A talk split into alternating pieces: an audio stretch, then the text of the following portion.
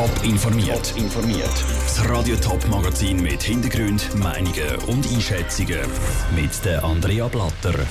Die Grossbank Credit Suisse reagiert auf die Beschattungsaffäre und die finanzielle Zukunft von Winterthur sieht eher düster aus. Das sind zwei der Themen im Top informiert.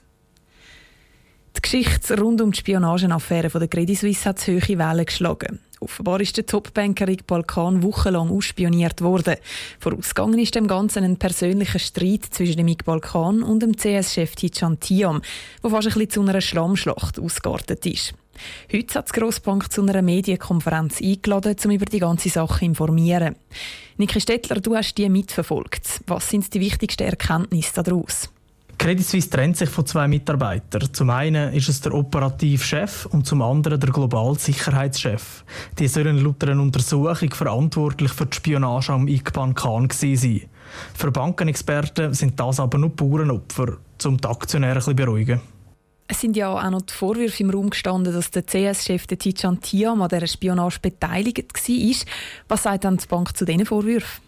Der TJ Tiam war laut einer Untersuchung unbeteiligt und äh, darum steht der Verwaltungsratspräsident von der CS, der Urs Rohner, voll hinter ihm, wie er selber sagt. Entscheidend für uns als Verwaltungsrat war die eindeutige Feststellung, dass unser CEO Tijan Tiam diese Untersuchung weder selbst angeordnet hat, noch darüber von seinen Untergebenen informiert worden war. Dieser genießt weiterhin das volle Vertrauen des Verwaltungsrates und auch von mir persönlich. Vor allem auch der Ruf der Grossbank dürfte unter dieser ganzen Geschichte leiden. Wie sehr hat die Affäre der CS geschadet? Vor allem am Ruf der CS hat die Affäre enorm geschadet. Der Radio-Top-Wirtschaftsexperte Martin Spieler sagt zum ganzen Schaden Folgendes. Die ganze Affäre ist einfach nur peinlich und hat der Reputation von der Grossbank eindeutig geschadet. Man muss wirklich sagen, Credit Suisse ist international schlecht angestanden und ist eigentlich zum Gespött worden. Man hofft jetzt, dass man mit der Entlassung von zwei Topmanagern dafür sorgen kann, dass Credit Suisse auch wieder aus der Schlagzeile rauskommt. Wie geht es denn jetzt noch weiter mit dieser ganzen Angelegenheit? Die Staatsanwaltschaft ermittelt jetzt wegen Spionage. Es könnte also noch zu strafrechtlichen Konsequenzen für die Beteiligten kommen. Danke, Niki Stettler. Genauere Informationen gibt die Staatsanwaltschaft im Moment noch nicht bekannt. Mehr Hintergründe zu der ganzen Geschichte gibt es auch auf toponline.ch. Die Stadt Winterthur präsentiert ein leicht positives Budget für das nächste Jahr.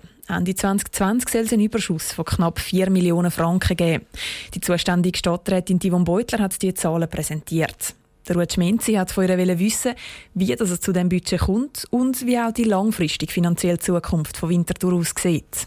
Es sind verschiedene Faktoren, die zusammenspielen. Wir haben zum einen natürlich immer noch die positiven Auswirkungen von den zwei Sanierungsprogrammen, die wir hatten, von einer auch Ausgabendisziplin in der Stadtverwaltung und dann spielen noch verschiedene andere Faktoren mit rein, wie beispielsweise, dass wir auch ein erhöhtes Steueraufkommen haben. Jetzt, warum ist das Budget so viel besser, als man das noch letztes Jahr vorgesehen hat? Letztes Jahr haben wir eine Änderung gehabt. Letztes Jahr haben wir müssen den sogenannten Ressourcenausgleich anders abgrenzen. Das hat bei uns zu einer ganz starken Verzerrung geführt vom Budget. Wir hätten eigentlich bereits im vergangenen Jahr einen Gewinn können ausweisen. Der Kantonsrat hat den Entscheid glücklicherweise rasch korrigiert, die Gesetzesänderung gemacht und jetzt können wir wieder ohne die Änderung planen. Jetzt, das Budget ist positiv, die Steuern wollen wir nicht erhöhen und das, obwohl es für die kommenden Jahre nicht so gut aussieht. Warum genau? Ich glaube, eine Steuerfußerhöhung bei einem Gewinn, das ist schlicht unrealistisch, wenn man sieht, wie sich das Parlament zusammensetzt. Aber der Steuerfuß wird ein Teil der Diskussion sein, die der Stadtrat wird führen im Hinblick auch auf den Finanzplan der kommenden Jahre. Ich habe es vorhin gerade angesprochen. Nächstes Jahr noch ein positives Budget, dann für die nächsten Jahre sieht es ein bisschen anders aus. Wie schauen wir auf die? Es sind Planjahre, die uns Sorgen bereiten. Wir werden das Defizit wieder haben in den kommenden Jahren, Stand heute. Und der Punkt ist, dass das Defizit sich hauptsächlich aus Bildungskosten zusammensetzt. Wir haben ein unglaublich hohes Wachstum in der Bildung, auch im Sozialen und in der Pflegefinanzierung. Und das sind drei Positionen, wo wir einen sehr hohen Anteil von kantonalen Gesetzgebungen haben oder auch Bundesgesetzgebungen und wo es sehr, sehr schwierig ist, da auf lokaler Ebene können etwas zu machen, um die Kosten einzudämmen. Die Winterthurer Stadträtin Yvonne Beutler im Gespräch mit dem Ruud Schmenzi. Für sie ist es das letzte Budget, das sie als Finanzvorsteherin präsentiert hat. In einem Monat gibt sie ihr Amt an einen neuen Winterthurer Stadtrat, an Kaspar Bob, ab. Für die zwei Schaffhauser Ständeratssitze gibt es vier Kandidaten, zwei bisherige Ständeräte und zwei Herausforderer. Heute steigen zwei von ihnen in den Ring und liefern sich einen verbalen Schlagabtausch. Im einen Ecke steht der bisherige Ständerat, der Hannes Germann von der SVP. Im anderen Ecke steht der Patrick Portmann, Pflegefachmann von Beruf und für die SP im Kantonsrat. Asylwesen. Da liegt schon noch einiges im Magen, vor allem weil gewisse Kantone dann die Leute auch nicht ausschaffen, die gar nicht gehören würden. Die grösste Problematik ist, dass wir immer wieder Verschärfungen hatten im Asylwesen. Aus linker Sicht muss ich ganz klar sagen, ist es menschenunwürdig, was immer noch passiert im Mittelmeer. EU-Rahmenvertrag.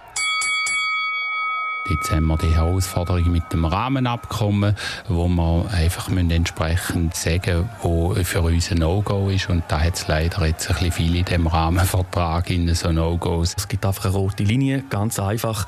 Mit der 8-Tage-Regelung zum Beispiel, dann aus gewerkschaftlicher Sicht natürlich auch die flankierenden Massnahmen, die wichtig sind, gerade für den Kanton Schaffhausen, für alle Grenzkantone.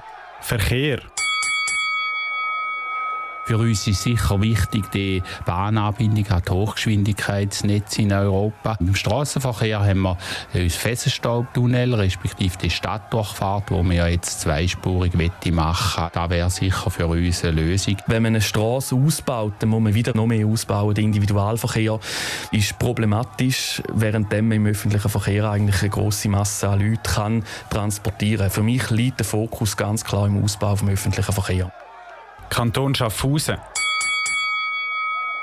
Wir sind ein Scharnier zwischen der Region Zürich und Baden-Württemberg, also Deutschland. Wir sind sehr ein offener Kanton mit einer leistungsfähigen Wirtschaft, aber auch mit einer hohen Lebensqualität. Der Kanton Schaffhausen ist einer der schönsten Kantone. Wenn man schaut, landschaftlich mit dem Rhein, da können wir Politikerinnen und Politiker aber nicht viel dafür.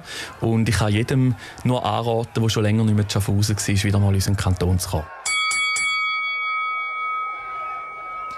Das ist der SP-Kantonsrat Patrick Portmann im Duell gegen den bisherigen Schaffhauser SVP-Ständerat Hannes Germann zusammengestellt von Patrick Walter.